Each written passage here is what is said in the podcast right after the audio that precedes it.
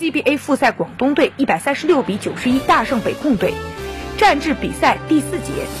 易建联通过一记双手暴扣，拿下本场第二十分的同时，超越刘伟的九千二百七十五分纪录，成为了 CBA 常规赛新任得分王。本场过后，CBA 常规赛得分纪录被刷新为九千二百七十七分，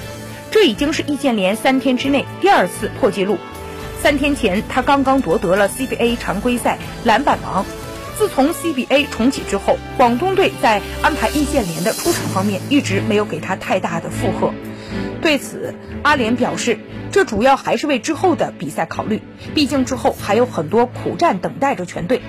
本赛季至今，易建联场均能够获得三十分钟的上场时间，